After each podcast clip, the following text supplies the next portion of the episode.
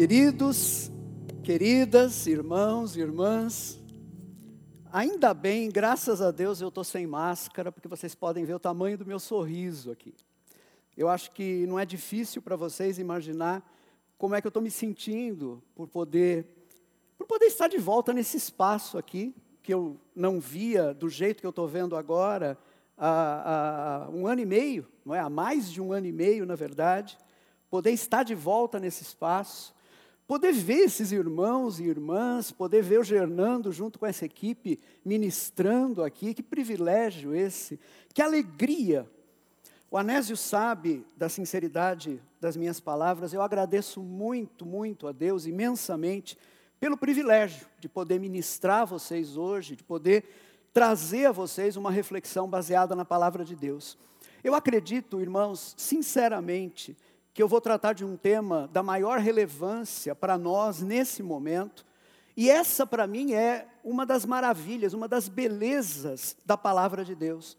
Por mais que mudem as circunstâncias humanas, por mais que mudem as circunstâncias históricas, a palavra de Deus continua sempre viva, continua sempre atual, ela continua sempre falando diretamente às nossas necessidades, ao momento no qual nós estamos vivendo. E eu queria começar esse nosso tempo uh, de reflexão sobre a palavra orando com vocês. Vamos fazer isso nesse momento? Vamos pedir a Deus que ilumine o nosso coração e que nos ajude a compreender a palavra dEle? Pai, nós agradecemos ao Senhor pelo privilégio, Pai, de ouvirmos a Tua voz. Estamos diante do Senhor, cantamos para o Senhor do nosso coração, porque são tantas as Tuas bondades para conosco, as provas do Teu amor por nós Agora, Pai, nós nos calamos porque queremos ouvir tua voz. O Senhor já falou com a gente, já falou através dos cânticos, já falou através da ministração. Agora fala conosco também pela tua palavra. Que os nossos ouvidos estejam abertos e que o nosso coração esteja receptivo para receber tua palavra e para que ela produza fruto em nós para a glória do teu nome. Em nome de Jesus. Amém. Eu queria começar, é, e antes mesmo de falar mais claramente do meu tema, eu queria começar falando do meu fascínio por duas realidades, que também são, na verdade, dois conceitos teológicos importantes.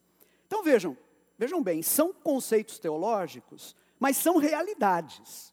Porque a teologia bíblica lida com isso, a teologia bíblica lida com as realidades da nossa vida e da nossa espiritualidade. Quais são essas duas realidades que me apaixonam? Uma delas é a igreja, e a outra é aquilo que nós chamamos em teologia de história da salvação. Eu acho importante, gente, falar da igreja hoje. Após um ano e meio de pandemia, com isolamento social, para muitos de nós, parece que a realidade da igreja se tornou algo distante, se tornou uma coisa com a qual nós tomamos contato apenas através dos meios digitais. Alguns até se conformaram com isso e talvez imaginem que para o futuro seria mais cômodo se relacionar apenas assim, apenas remotamente com a igreja. No entanto, gente, por mais que sejamos gratos a Deus pelos recursos tecnológicos que permitiram a gente manter contato com os irmãos e ao mesmo tempo respeitar esse distanciamento social que foi absolutamente necessário, nós precisamos ter muito claro na nossa mente que esse não é o plano de Deus para a igreja. Igreja é comunidade, igreja é convívio, é relacionamento. Como diz Mateus 18, 20, Jesus diz ali: são dois ou três reunidos em meu nome. É para essa realidade maravilhosa, gente, que nós vamos voltar. É para ela que nós precisamos voltar, com a graça de Deus, à medida que for possível e seguro. Porque a igreja, queridos e queridas, esse convívio, a comunidade da igreja, isso é simplesmente algo fascinante. A outra coisa que também me fascina é aquilo que em teologia nós chamamos de história da salvação. A história da salvação tem a ver com o propósito de Deus de salvar os seres humanos da sua rebeldia e de trazê-los para perto de si novamente. Todos nós sabemos o que é história, é uma, uma sucessão de ocorrências, de acontecimentos dentro do tempo. Bom, eu sou historiador de profissão, e na verdade, muito mais do que isso, eu sou alguém apaixonado pela história desde a minha meninice, né? Então é normal que a história seja algo que me fascina. Mas eu também sou cristão, e por isso eu não sou fascinado apenas pelo, pela história que nós conhecemos, essa sucessão de fatos no tempo, eu sou fascinado também pela história da salvação. A maneira mais simples de explicar é essa aqui. Ao longo da história, Deus foi semeando alguns acontecimentos que, embora façam parte da história, vão além da história, transcendem a história, ultrapassam a história. É, é mais ou menos o seguinte, gente: é como se numa linha onde os fatos históricos fossem assinalados como pontos cinzentos, imagine isso agora, uma linha e vários pontos cinzentos, cada um desses pontos é um fato histórico. É como se numa linha assim, Deus viesse com uma caneta dourada e sublinhasse alguns desses pontos. Não todos, apenas alguns. Né? Alguns desses acontecimentos uh, são sublinhados por Deus, porque esses são os acontecimentos que não dizem apenas respeito à história, eles dizem respeito à história da salvação. Alguns desses acontecimentos que Deus sublinhou, na verdade, foram bem obscuros em termos históricos. Porque aconteceram em lugares, em locais, onde o próprio registro histórico uh, não privilegiou esses acontecimentos. Né? Infelizmente, a história humana, o registro histórico, em grande medida, ainda é muitas vezes a história dos poderosos, a história dos vencedores. Né? Então, tem muita história que acaba ficando obscura. Por exemplo, ao longo de todo o primeiro século, quase ninguém em Roma, a capital do império, sabia do que tinha acontecido na Palestina no ano 30. Né? Aquilo que teria sido, na verdade, apenas uma ocorrência policial, por assim dizer, uma ocorrência policial corriqueira, né? Uh, e que por isso jamais entraria para a história. Né? Três homens foram condenados como criminosos, dois deles eram ladrões, e o terceiro, aquele que foi crucificado no meio, era acusado de se intitular rei dos judeus. Né? Vejam bem, um evento totalmente obscuro para as pessoas poderosas daquele tempo, não é? Esse evento acabou se tornando para nós o evento central da história da salvação. Não interessa que a história, inicialmente, não tenha dado importância a esse acontecimento. Para nós que somos cristãos, para nós que cremos no Evangelho, essa pedra que os construtores rejeitaram se tornou a pedra angular. E um fato quase esquecido da história humana se tornou o centro da história da salvação. Eu estou começando, gente, com essa longa introdução, em parte, porque eu estou com saudade de conversar com vocês. Então me compreendam e me perdoem, né? Mas também, em parte, porque isso tem tudo a ver com o tema que eu quero tratar com vocês hoje. Falar na igreja significa falar na grande obra realizada por Deus entre os seres humanos. Jesus diz em Mateus 16: Edificarei a minha igreja, e as portas do inferno não poderão vencê-la. Falar na história da salvação significa falar desse enorme trabalho de Deus ao longo da história humana. Que trabalho foi esse? Semear na história humana a sua revelação para que através dela o seu amor, o amor de Deus, pudesse vir ao encontro de mim e de você, ao encontro dos seres humanos. Nós estamos falando aqui de trabalho de Deus e de muito trabalho que Deus teve para que a igreja se tornasse realidade, para que a história da salvação se tornasse realidade. Pois bem, isso traz a gente ao tema que eu quero abordar com vocês hoje. Eu não quero falar sobre trabalho, ao contrário, eu quero falar sobre descanso. E para isso, para a gente refletir um pouquinho sobre descanso, eu chamo a atenção de vocês para um texto que está na carta aos Hebreus, no capítulo 9, perdão, no capítulo 4, versículos 9 e 10. Diz assim a palavra de Deus: Assim, ainda resta um descanso sabático para o povo de Deus, pois todo aquele que entra no descanso de Deus também descansa das suas obras, como Deus descansou das suas. Para o autor da carta aos Hebreus, vejam bem, essa carta aos Hebreus que é muito interessante, porque ela tem a forma, na verdade, de um sermão. A carta aos Hebreus, na verdade, é uma pregação. Né? O que acontece é que o autor da carta aos Hebreus, o pregador, estava longe da comunidade para a qual ele queria pregar, então ele escreveu a pregação e enviou essa pregação na forma de uma carta. Né? Essa é a nossa carta aos Hebreus. Para o autor da carta aos Hebreus, o tema do descanso tem uma importância central. Tanto é assim que o autor acaba elaborando de uma forma muito requintada, ao longo do capítulo 4, esse tema. E aqui eu vou resumir para vocês o que o autor de Hebreus está nos dizendo no capítulo 4. Ele parte de duas referências bíblicas ao descanso. A primeira delas está no relato da criação, onde se diz que Deus descansou após concluir a sua obra. Em Hebreus capítulo 4, versículo 4, nós lemos: Porque em certo lugar assim disse no tocante ao sétimo dia, e descansou Deus no sétimo dia de todas as obras que fizera. O autor de Hebreus aqui está se referindo ao texto de Gênesis 2, né? Gênesis capítulo 2, versículo 2. E nós sabemos que é a partir da ideia desse descanso de Deus, após a obra da criação, que o próprio Deus instituiu na lei o mandamento relativo ao descanso. Nós podemos encontrar esse mandamento, por exemplo, além de outros lugares, em Êxodo capítulo 20, versículos 8 a 10, onde a, a Escritura diz: Lembra-te do dia de sábado para santificá-lo. Trabalharás seis dias e neles farás todos os teus trabalhos. Mas o sétimo dia é o sábado dedicado ao Senhor, o teu Deus. Nesse dia não farás trabalho algum.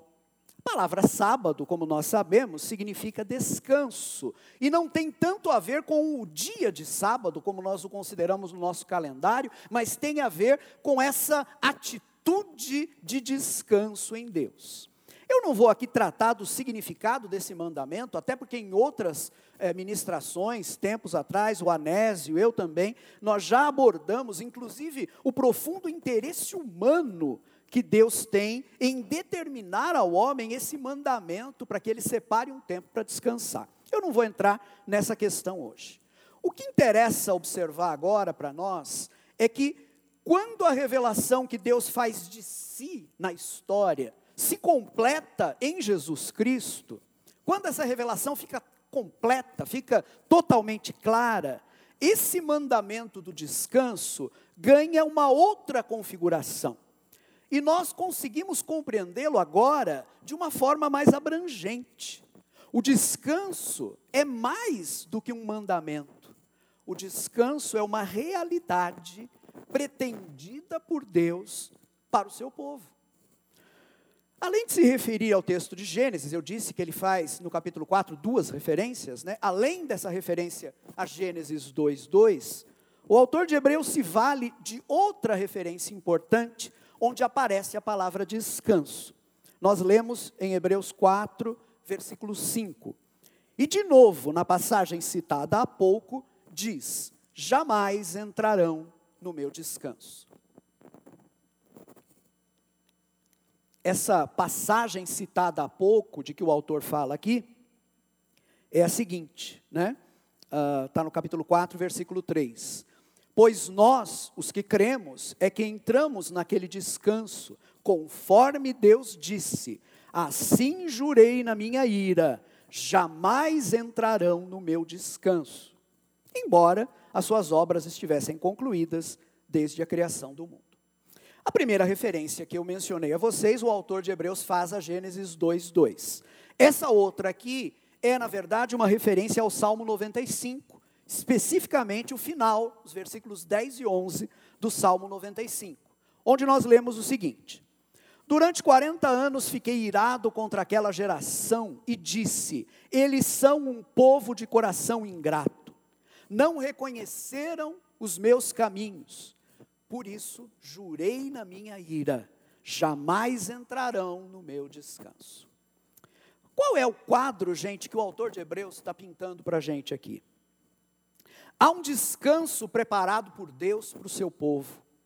O mandamento do descanso semanal, na verdade, é uma lembrança, é uma memória desse descanso no qual Deus queria que o povo entrasse. A jornada dos filhos de Israel pelo deserto em direção à terra prometida era vista como uma viagem em direção a esse descanso, a esse lugar onde finalmente o povo poderia se deleitar e viver com liberdade o melhor que Deus tinha planejado para ele. Mas a incredulidade impediu aquela geração de entrar nesse descanso, de entrar nessa herança prometida por Deus.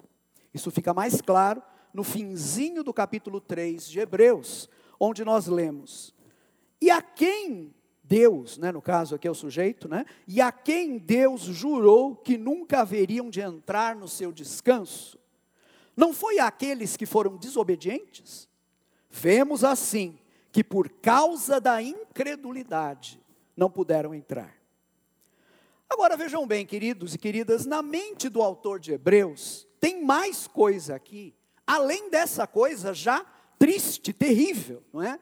A incredulidade de Israel que impediu uma geração inteira de entrar no descanso. O próprio descanso, o que é que tem de mais aqui além disso, né? O próprio descanso que Deus pretendia dar ao povo era mais do que simplesmente entrar na terra prometida. Na história da salvação, Deus tinha em mente algo muito maior. O Êxodo é um acontecimento histórico que está na história humana, naquela sucessão de fatos na linha do tempo. O Êxodo é um fato que está ali, mas o Êxodo é mais do que isso, porque ele é um desses fatos sublinhados. Ele é um fato que não pertence apenas à história humana, ele pertence também à história da salvação. Agora, a história da salvação não se resume ao Êxodo não se resume ao desejo de Deus de dar uma terra e de dar descanso ao seu povo. Deus tinha em mente algo muito maior.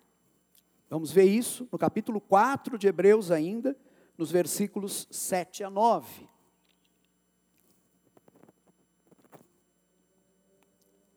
Diz assim a Escritura: Por isso Deus estabelece outra vez um determinado dia chamando hoje, ao declarar muito tempo depois, por meio de Davi, de acordo com o que fora dito antes: Se hoje ouvirem a sua voz, não endureçam o coração. Porque se Josué lhes tivesse dado descanso, lembram-se que Josué é quem introduz efetivamente o povo na terra prometida, não aquela geração que saiu do Egito, porque aquela morreu inteira no deserto, com exceção de Josué e Caleb, mas a geração nova, aquela geração não entrou por causa da incredulidade. Josué, nem Moisés entrou, coitado, né?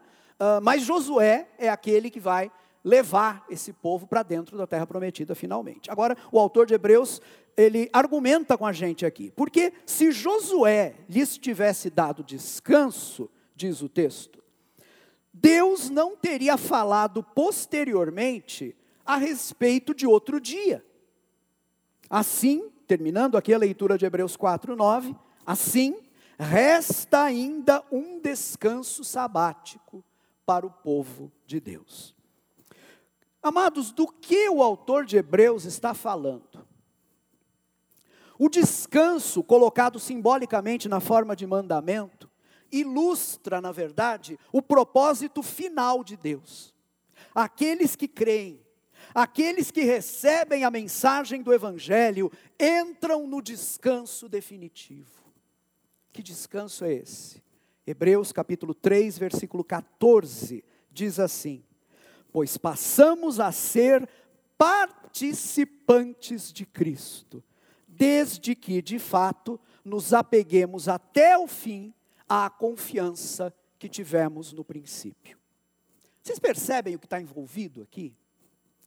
Entrar no descanso, no seu sentido final, não é entrar numa terra física, literal.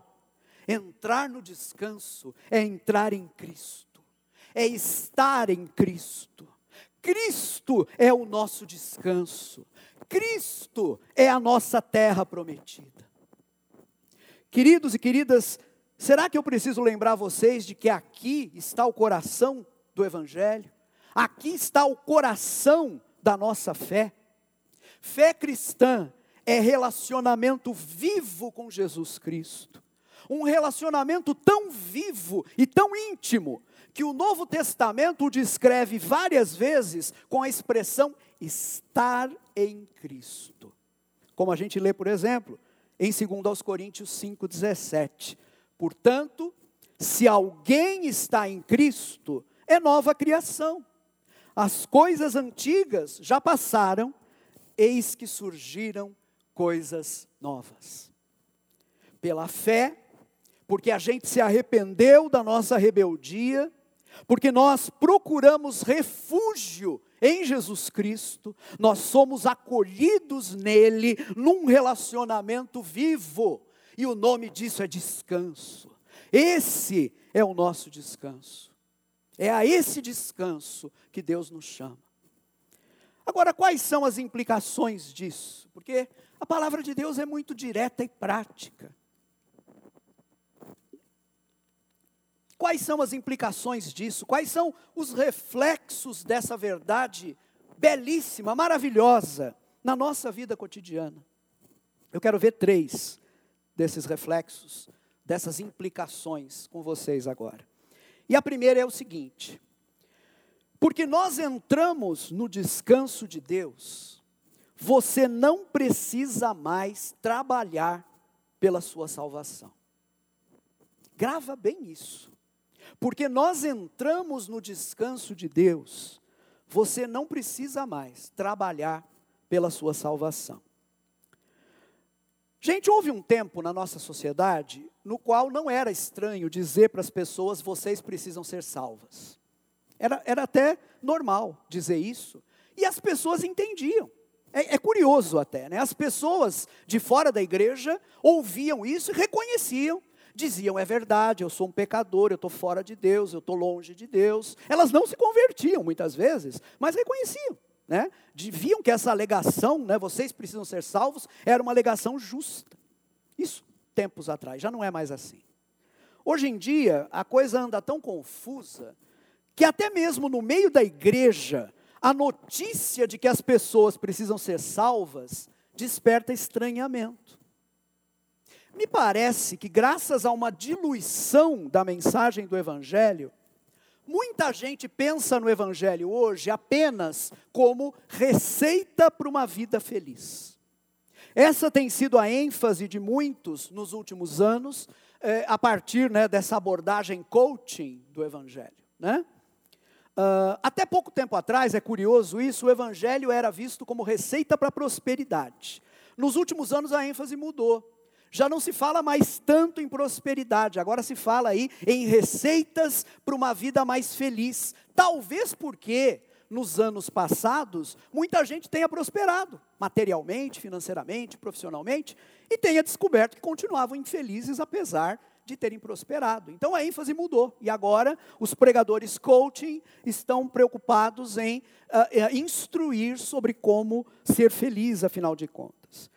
Entendam bem, queridos e queridas, embora o Evangelho nos fale sim sobre como podemos viver vidas melhores, ele fala, com certeza. Ele faz isso de forma subsidiária, por assim dizer. O que, eu quero dizer com isso? Eu quero dizer que esse não é o foco principal do Evangelho. E isso por uma razão muito simples. De nada adianta tratar com aspirina um doente de câncer. A aspirina pode até ter um efeito geral sobre os sintomas de uma determinada doença, mas por vezes isso mais atrapalha do que ajuda. Por vezes, disfarçar os sintomas pode ser um risco terrível, um perigo terrível. Uma doença radical precisa de um tratamento radical. Amados, qual era a nossa doença? Nós éramos inimigos de Deus por causa do nosso pecado. Nós éramos inimigos de Deus por causa da nossa disposição de fazer a nossa vontade e não a vontade de Deus. Se vocês me permitem mostrar isso numa outra carta do Novo Testamento, agora na carta de Paulo aos Colossenses, no capítulo 1, versículo 21, Paulo escreve assim: Antes vocês estavam separados de Deus, e na mente de vocês eram inimigos por causa do mau procedimento de vocês. Eu acho esse texto iluminador enquanto diagnóstico. Né? É o melhor diagnóstico que a gente encontra na Escritura sobre a nossa situação, a situação do homem e da mulher longe de Deus. Esse texto lembra para a gente, na verdade, vários outros do Novo Testamento que colocam dessa forma crua o nosso problema. E o Novo Testamento não pede desculpas por usar esse tratamento cru, né? Nós éramos inimigos de Deus. Tínhamos nos tornado inimigos de Deus por causa da nossa rebelião. Vejam, isso, o nosso pecado, a nossa rebelião, nos separou de Deus. E uma vez separados de Deus, nós estamos mortos, porque a vida está em Deus. Se nós estamos separados dele, nós morremos. Ainda que a gente continue a respirar, a andar, a pensar, a pecar, não é? Ainda que a gente continue fazendo tudo isso, mas nós estamos mortos. Paulo fala sobre isso em outra carta, Efésios 2:1. Vocês estavam mortos em suas transgressões e pecados. É o que diz Efésios 2:1. Agora, o texto de Colossenses que eu li, ele coloca um outro dado importante que eu quero destacar aqui. Ele diz assim: na mente de vocês eram inimigos por causa do mau procedimento de vocês. Deixa eu chamar a atenção de vocês para isso, porque é muito interessante e importante, né? Vejam só que coisa. Essa rebeldia que nos tornou inimigos de Deus, não é apenas uma questão de comportamento comportamento está envolvido. Mas essa rebeldia, na verdade, é algo muito mais profundo. É uma rebeldia na mente. É uma rebeldia no mais profundo de nós, em nossas intenções, nos pensamentos do nosso coração. A versão mais antiga, revista e atualizada, ao traduzir esse versículo, vai dizer que nós éramos inimigos no entendimento. E o que, que significa ser inimigo do entendimento ou inimigo na mente? Como diz a nova versão internacional, significa que a minha rebeldia é muito mais profunda do que um comportamento errado. Dentro de mim existe toda uma estrutura mental que me impulsiona na direção do meu pecado, na direção da minha rebeldia. Nós éramos rebeldes na mente, porque nós queríamos continuar praticando coisas ruins queríamos continuar no nosso mau procedimento, como Paulo escreve. Eu acho muito importante sublinhar isso, porque grande parte do contexto cultural em que nós vivemos hoje uh, tem a ver com esquemas de pensamento tem a ver com argumentos, tem a ver com construções ideológicas que foram pensadas tão somente para viabilizar um comportamento perverso, um comportamento ruim, um comportamento distante da vontade de Deus. Gente, esse era o nosso problema. Era assim que a gente vivia, até que a graça de Deus nos encontrou. E pela fé em Jesus Cristo, nós fomos libertos dessa situação. Como é que Paulo mostra isso? Em Efésios 2, versículos 3, o finalzinho do versículo 3 até o versículo 6. Diz a Escritura: Como os outros, éramos por natureza merecedores da ira. Todavia, Deus, que é rico em misericórdia, pelo grande amor com que nos amou, deu-nos vida com Cristo, quando ainda estávamos mortos em transgressões. Pela graça vocês são salvos. Deus nos ressuscitou com Cristo e com Ele nos fez assentar nas regiões celestiais em Cristo Jesus. Gente, nós estávamos mortos, mas Deus nos deu vida com Cristo. Deus nos ressuscitou com Cristo. O que o texto está querendo fazer a gente entender é que esse milagre não é fruto do nosso trabalho, não é fruto do nosso esforço. De que esforço um morto é capaz? De que trabalho um morto é capaz? Esse, essa misericórdia é resultado da graça de Deus. Pela graça vocês são salvos, diz Paulo. A força dessas imagens, a força né, de dizer vocês estavam mortos, está em sublinhar isso. Nossa salvação, em última análise, depende apenas de Deus. Agora, gente, se a nossa salvação depende apenas de Deus, se como nós vimos no texto de Hebreus, é pela fé, crendo nas promessas de Deus, não duvidando delas, como fizeram os israelitas, né, no deserto, se é crendo nas promessas de Deus que nós entramos no descanso de Deus, então nós não precisamos nos afligir com nenhum outro trabalho pela nossa salvação. A salvação é do princípio ao fim, obra de Deus, trabalho de Deus e não nosso. Um outro texto de Paulo, na carta aos Romanos, capítulo 4, versículos 3 a 5, vai sintetizar isso para a gente. Escreve Paulo. O que diz a Escritura? Abraão creu em Deus, e isto lhe foi creditado como justiça. Ora, diz o texto, o salário do homem que trabalha não é considerado como favor, mas como dívida. Todavia, aquele que não trabalha, mas confia em Deus, que justifica o ímpio, sua fé lhe é creditada como justiça. Esse é o verdadeiro milagre do Evangelho. Por confiarmos em Deus, por acreditarmos que por Sua graça Ele é poderoso para nos justificar, ou seja, para nos declarar justos, perdoando os nossos pecados, nós somos transformados de inimigos de que éramos, inimigos de Deus que éramos, em amigos de Deus. O que é que eu e você fizemos para merecer isso? Nada.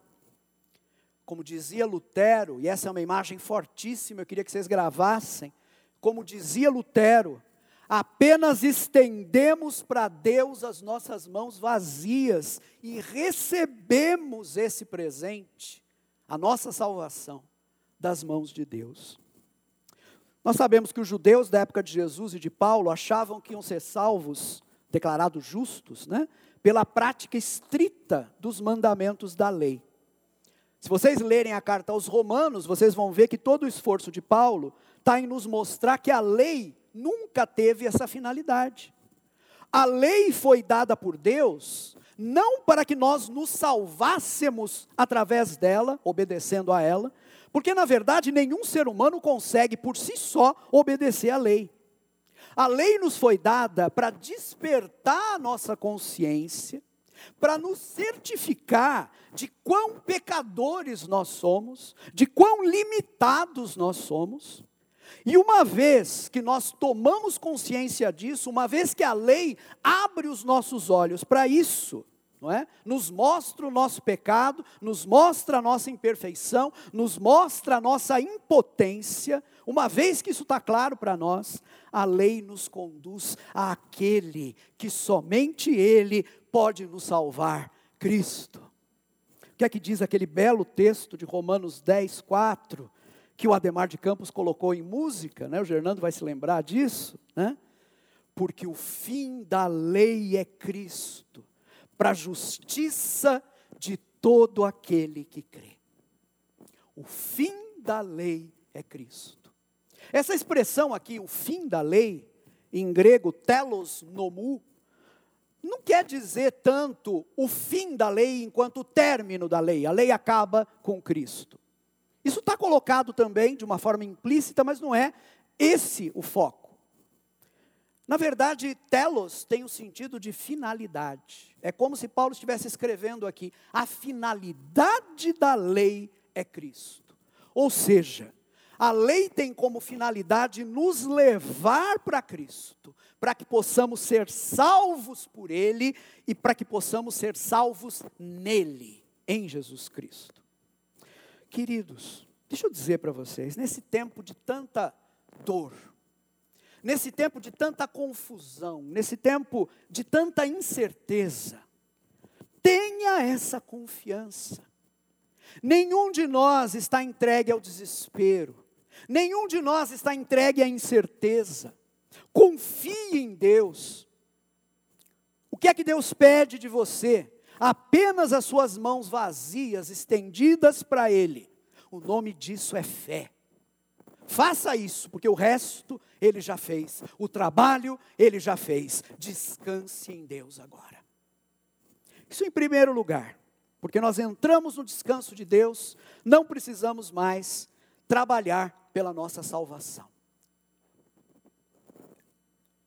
Em segundo lugar,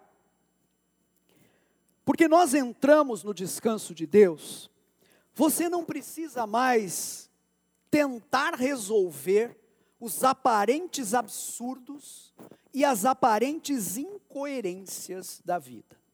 Esse é meu segundo ponto hoje. Porque nós entramos no descanso de Deus, você não precisa mais tentar resolver os aparentes absurdos e as aparentes incoerências da vida. Todos nós, eu sei, estamos muito, muito, eu diria até muitíssimo cansados. Em poucos momentos da história, uma sociedade se cansou tanto como tem acontecido com a gente.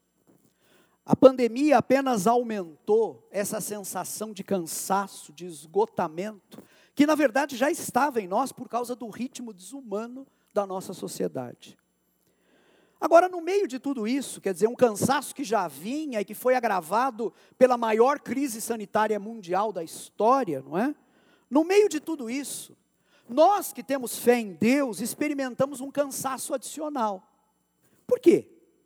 Porque nós sentimos que no meio de uma catástrofe como a que nós temos experimentado, nós precisamos defender Deus diante do mundo. Nós sentimos que são tantas as pessoas que partiram durante essa pandemia, são tantas as famílias desfeitas, foram tantos os buracos abertos na vida e na história de tanta gente, que nós sentimos que precisamos defender Deus. Porque nós amamos a Deus e cremos nele, nós queremos defendê-lo. Queremos ajudar as pessoas a não deixarem de acreditar num Deus amoroso e poderoso. Alguns nessa luta, no afã de defenderem a Deus, estão inclusive enveredando por um caminho que eu confesso eu conheço bem, mas que eu descobri ser um caminho bastante perigoso. Alguns, e aqui eu me refiro até a líderes conhecidos da igreja, gente que eu respeito e amo, inclusive, com quem tenho amizade, alguns incapazes de entender por que Deus, sendo infinitamente bom e poderoso, deixou de curar algumas pessoas durante a pandemia, decidiram abrir mão da convicção de que Deus tem poder. Para continuarem a crer num Deus amoroso, precisam defender a imagem desse Deus como sendo alguém que não tem condições de nos livrar das desgraças da vida. Gente, não me parece ser essa a imagem que a Escritura nos traz de Deus. Eu sei que todos nós estamos muito envolvidos com as nossas crises, com as nossas catástrofes. Agora, deixa eu propor um exercício a vocês. Que tal nós pensarmos numa outra crise? muito maior do que a nossa, porque foi uma crise, na verdade, de dimensões cósmicas. Vou recordar vocês de uma história que todo mundo sabe decor.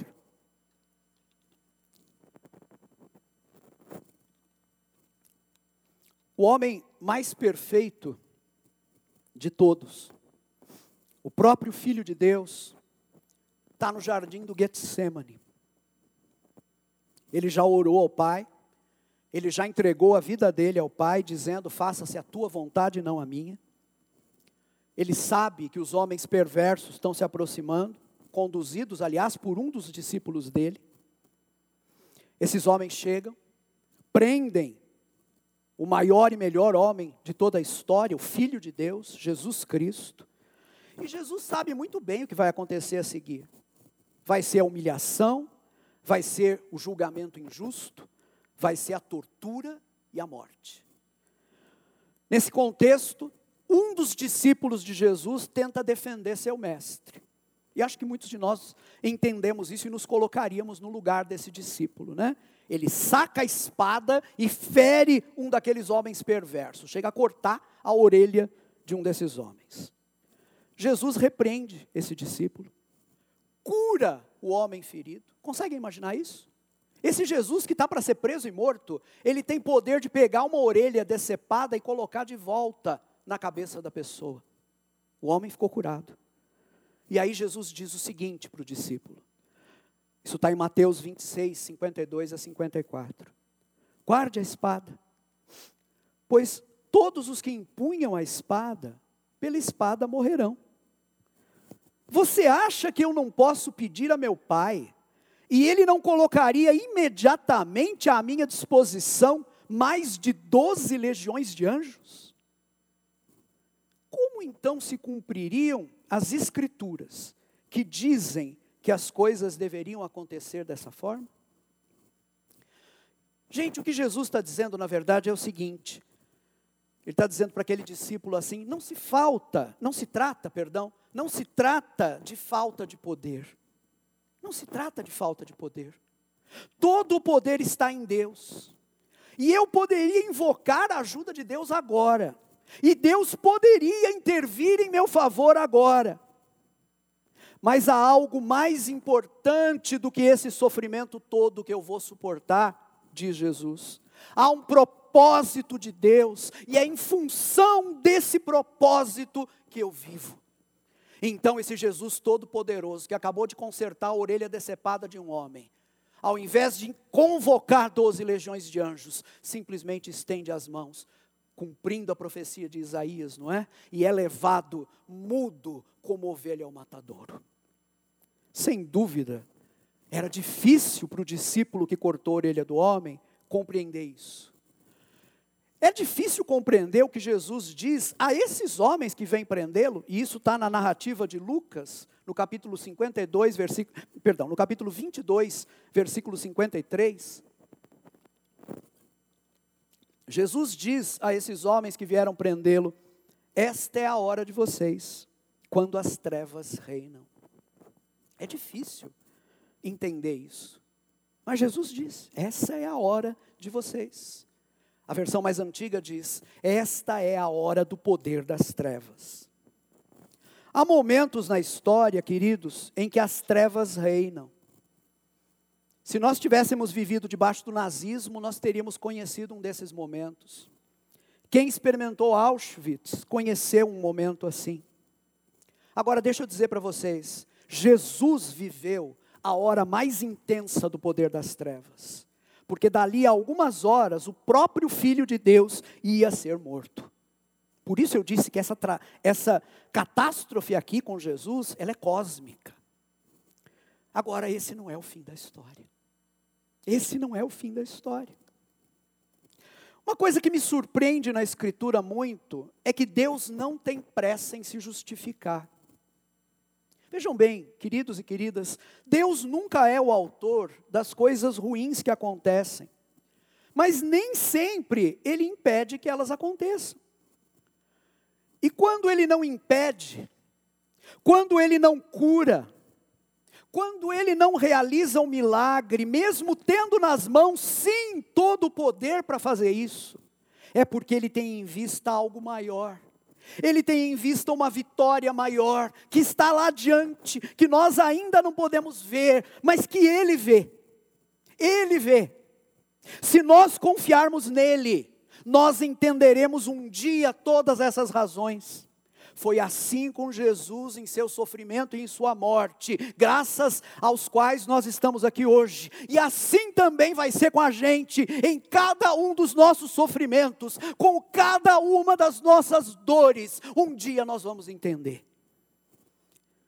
Momento em que Jesus está lavando os pés dos seus discípulos, em João 13, no versículo 7, Jesus diz assim a Pedro, né, o texto diz: Respondeu Jesus, você não compreende agora o que eu estou lhe fazendo, mais tarde, porém, entenderá. Você consegue ouvir a voz mansa de Jesus dizendo para você isso agora? No meio da sua dor, no meio da sua tragédia, você não consegue entender o que eu faço agora, mas um dia você entenderá, mais tarde você entenderá. Talvez você diga para mim, mas Rui, você não calcula o tamanho da minha dor.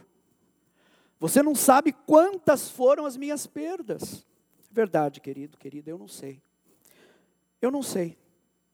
Sofrimento é coisa que foge de qualquer comparação. Mas eu acho que eu posso me permitir dizer que dificilmente a sua dor vai ser maior do que a dor expressa numa fotografia que eu vi esta semana na internet. A moça foi tomar vacina e levou com ela um cartaz, onde ela escreveu mais ou menos o seguinte: a vacina não chegou a tempo para eles. E aí tinha uma lista de nomes e de datas de falecimento: de mãe, pai, irmão, dois tios, avó, bisavó. Todos mortos pela Covid entre março e maio do ano passado. É difícil superar ou apresentar uma tragédia maior do que essa. Ou então eu posso te pedir para considerar comigo a história de uma mulher holandesa chamada Corrie ten Boom. A história dela está contada num livro muito conhecido chamado Refúgio Secreto. Corrie e sua família foram presas pelos, presos pelos nazistas porque estavam ajudando a esconder judeus perseguidos. No campo de concentração, Corrie viu o pai dela morrer depois viu morrer a irmã dela, que também era a amiga mais íntima que ela tinha. Corey era solteira. Era uma mulher já de 50 anos de idade, solteira, o pai dela tinha mais de 80 anos. E o que parece chocante na história da Corey, se vocês lerem o Refúgio Secreto vão ver isso, é que alguns anos antes, ela foi salva miraculosamente de morrer num bombardeio, no momento que os alemães invadiram a Holanda.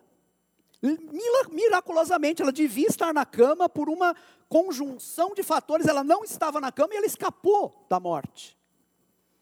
Mas o Deus que salvou a Corey de morrer ali, não salvou da morte o pai dela, nem a irmã dela, nem o irmão, que também foi preso, acabou sendo liberto quando a guerra acabou, mas morreu um ano depois, em decorrência de uma doença que ele adquiriu no campo de concentração. Depois de tudo isso, a Corey continuou crendo em Deus. Ela responde através de uma figura que eu considero muito bonita. Ela diz o seguinte, num dos escritos dela: quando nós vemos um bordado pelo avesso, nós não entendemos nada. Nós vemos apenas o que parece um monte de pontos soltos, né, de linhas aparecendo, sem qualquer coerência. Isso quando a gente olha o bordado pelo avesso. Mas se a gente virar o bordado e olhar pelo lado correto, nós vamos ver o belo quadro que o bordado representa. Queridos e queridas, nesta vida nós enxergamos apenas em parte. Nós vemos o bordado pelo avesso. Mas Deus vê o tempo todo o quadro pelo lado certo e sabe exatamente para onde Ele está conduzindo a nossa vida. Irmãos, eu não posso deixar de crer no poder de Deus. Fica aqui o meu testemunho. Me, per, me perdoem por falar pessoalmente agora, muito pessoalmente, mas eu não posso negar o poder de Deus. A coisa se passou em junho do ano passado. Eu estava concluindo, quase concluindo o tratamento radioterápico, que foi a última etapa de tratamento do câncer de nasofaringe que eu, eh, com o qual eu tive que lutar. Eram 35 sessões diárias de radioterapia, eu tinha que ir todo dia ao hospital para isso. E quase no final, faltavam duas semanas para acabar o tratamento apenas. Quase no final, menos de duas semanas, é, eu me lembro que o Silas estava me levando ao hospital naqueles dias, meu querido amigo estava me levando para para dar um alívio para Silene, para minha esposa, porque era necessário ir todo dia de manhã ficar esperando, né? demorava muito. A sessão é muito rápida, são 15 minutos de rádio, mas uh, todos os protocolos, tudo demora, não é? Enfim, um dia o Silas estava me levando, a Silene estava em casa, e, e lá na radioterapia, a equipe que administra o tratamento virou para mim e disse: Olha, o seu pescoço, a pele do seu pescoço está muito ruim. Se continuar assim, ela vai abrir, e se abrir, nós vamos ter que suspender a radioterapia, porque isso tem um risco de infecção muito grande. Aquilo me assustou, porque eu não queria que o tratamento fosse interrompido. Uh, eu recebi a radiação no pescoço, porque o meu o tumor é, com o qual eu estava lidando era atrás do nariz, né, na região da nasofaringe. Então a carga vinha toda, inclusive, desse lado. E a pele do pescoço, apesar de todos os meus cuidados, porque há uma série de protocolos que a gente usa, eu tinha que aplicar seis vezes por dia compressas de chá de camomila no pescoço para aliviar a pele, para dar uma, uma sobrevida para a pele. E, e, e cada sessão em casa que eu fazia de aplicação, durava meia hora, eu nem sei quantos filmes eu assisti só fazendo compressa de chá de camomila no pescoço, não é? Seis sessões de meia hora por dia, de meia hora cada uma. Enfim, eu fazia tudo isso, mas a pele estava ruim. E ela disse: Olha, se não melhorar, nós vamos ter que suspender. Ok, eu voltei para casa. Enquanto isso estava acontecendo lá na, na radioterapia, a Silene tinha ficado em casa. Ela estava orando. Na verdade, ela estava lavando máscara. Gente, vocês conseguem pensar numa coisa mais da época da pandemia do que isso? Ela estava na área de serviço no tanque lavando máscara e orando por mim. Orando em línguas por mim. Eu estava lá na máquina. Um detalhezinho só, deixa eu abrir um parêntese para dizer isso. Eu também estava orando. É, meu costume durante a radioterapia era quando eu deitava na máquina, eles punham a máscara que tem que ser colocada aqui no rosto, não é? E a radiação começava a ser aplicada. Você não sente nada, né? É, eu orava, mentalmente, eu orava os salmos.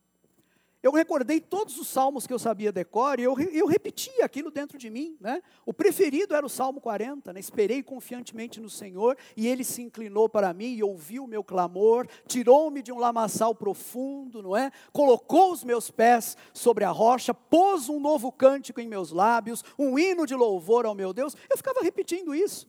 E quando se esgotavam os salmos que eu sabia de cor, não é? O Senhor é meu pastor, nada me faltará e etc. Eu começava a salmodiar eu mesmo em pensamento, eu orava na forma de salmos. Eu dizia, Deus, eu estou aqui nessa agonia, me salva, me tira desse lamaçal.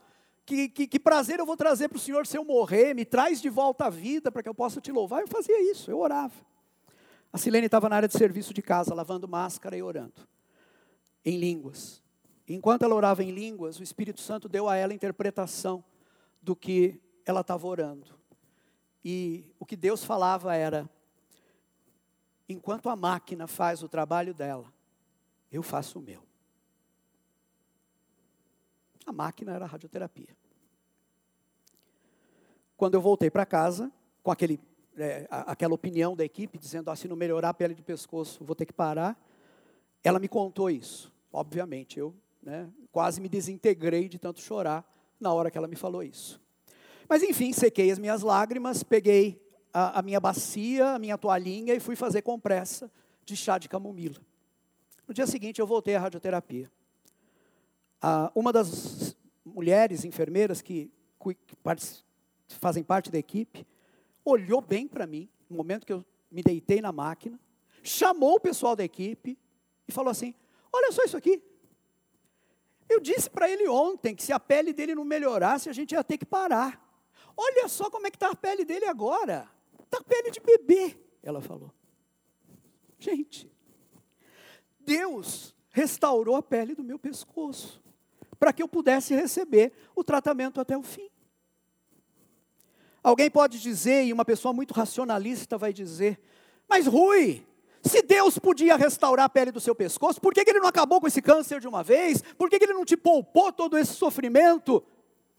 Eu acho que hoje eu posso responder para essa pessoa apenas o seguinte: meu querido, nós estamos olhando o avesso do bordado. Deus olha o outro lado. Um dia nós vamos ver o desenho completo. Por agora, o que eu preciso fazer é acreditar nesse Deus que me ama, que é amor, que nunca deixa de amar, mas que às vezes me deixa passar sim por um câncer e por um tratamento pesado, mesmo tendo o poder, tendo todo o poder de curar. Nós não estamos aqui para explicar nada. Estamos aqui para chorar com os que choram e para, de alguma forma, aliviar a carga de quem está chorando. Você não precisa deixar de crer no amor de Deus, meu querido, minha querida, pelo fato de que Deus não livrou você, ou não livrou algum querido seu de uma situação difícil, de uma situação mortal. Você também não precisa deixar de crer no poder de Deus. Deus tem propósitos que nos escapam mas nós sabemos que são bons e são santos, porque Ele é bom e porque Ele é santo. Um dia nós vamos compreender esses propósitos, um dia nós vamos ver o bordado pronto. Querido, descanse nisso. E lembre-se, você também não precisa ser advogado de defesa de Deus. Podemos acreditar no amor dele, podemos descansar de toda tentativa de compreender o que não está no nosso alcance. O que eu não entender agora, eu vou entender um dia em Deus. Porque vejam bem, isso é muito importante, está no tópico que eu estou abordando com vocês. Na vida, não há absurdos, nem incoerências. Na vida, há absurdos aparentes, há incoerências aparentes. O que dá coerência e sentido ao mundo e à vida é o amor de Deus, que cuida de cada detalhe das nossas vidas, que não deixa de contar nenhum só fio dos cabelos da nossa cabeça, que cuida de nós e cuida da criação, que faz sim microgestão do universo, que cuida de nós e cuida da criação, de tal forma que nenhum só passarinho cai no chão sem que seja do conhecimento dele. Creia nesse amor, confie nesse amor, descanse nesse amor.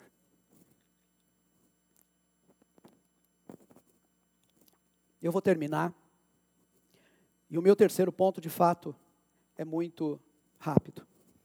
Se todo mundo tivesse aqui, eu até diria, pode ficar em pé já, né? Mas não precisa. Fica, quem está aqui fica. Tem gente aqui, meu vinho. Quem está aqui fica sentado. Não tem problema. Eu vou ser rápido. Porque entramos no descanso de Deus, você não precisa mais viver pressionado pela correria desse mundo. Isso é sério também. Grande parte do nosso cansaço atual vem da insanidade típica da época em que nós vivemos. Todos querem tudo numa velocidade absurda. Um ritmo desumano foi imposto à vida, principalmente em termos das relações de trabalho.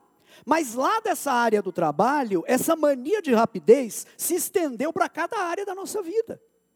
Parece que se a gente não estiver ocupado o tempo todo, se nós não estivermos constantemente em movimento, correndo, fazendo algo, ainda que remotamente, agora nós vimos como é possível fazer muita coisa remotamente, né? O cara tinha uma reunião por dia, agora com o trabalho remoto ele tem seis reuniões por dia, né? Parece que se a gente não tiver nessa roda viva, né, nós vamos nos sentir culpados, como se a gente estivesse a ponto de ser reprovado.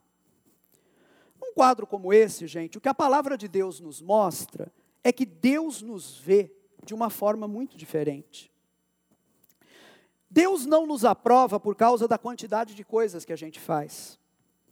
Aliás, Deus não está preocupado com as nossas atividades. Não está tão preocupado com as nossas atividades como nós pensamos. Deixa eu contar uma história rápida. Um grupo de estudantes norte-americanos foi visitar um dos maiores mosteiros da Europa, né, um belíssimo mosteiro que fica na Alemanha, chamado de Mosteiro de Maria Lar. Uh, é normal receber turistas, não é? Estudantes, principalmente, e um monge foi acompanhar uh, uh, aqueles estudantes lá pelo mosteiro, né? Durante o tour pelo mosteiro, guiados pelo Cicerone, que era o monge, de repente, uma estudante fez uma pergunta para o monge. A estudante perguntou para ele assim: Mas afinal de contas, o que é que um monge faz? Naquele momento o monge parou. Essa, vejam que essa pergunta é uma pergunta bem norte-americana, né? A pessoa parece que tem que ser definida pelo que ela faz. Então, o que é que um monge faz? perguntou a menina. O monge parou até um pouco contrariado, olhou para a estudante e disse assim: Olha, você não está entendendo nada. Um monge não faz nada. Eu sou um monge. Essa foi a resposta que ele deu. O que, que ele quis dizer com essa resposta? Ele quis dizer, gente, que o característico de um monge não é fazer alguma coisa em especial. No mosteiro, cada um fazia uma coisa. Alguns trabalhavam na biblioteca, outros estudavam, outros trabalhavam no refeitório, outros cuidavam da horta. Cada um fazia alguma coisa ali dentro. Mas não era nenhuma dessas atividades que definiam um monge. Né? Nada disso era característico de um monge. Monge é um estado, é um modo de vida e não uma ocupação. O que distingue a mim e a você como cristãos não é o que nós fazemos, nem sequer as nossas atividades espirituais. Nós somos cristãos, ou seja, nós estamos numa posição, nós estamos num estado, nós estamos num relacionamento com Deus, no qual nós não estávamos antes e no qual, infelizmente, muita gente ainda não está. É isso que é ser cristão. Estar nesse relacionamento.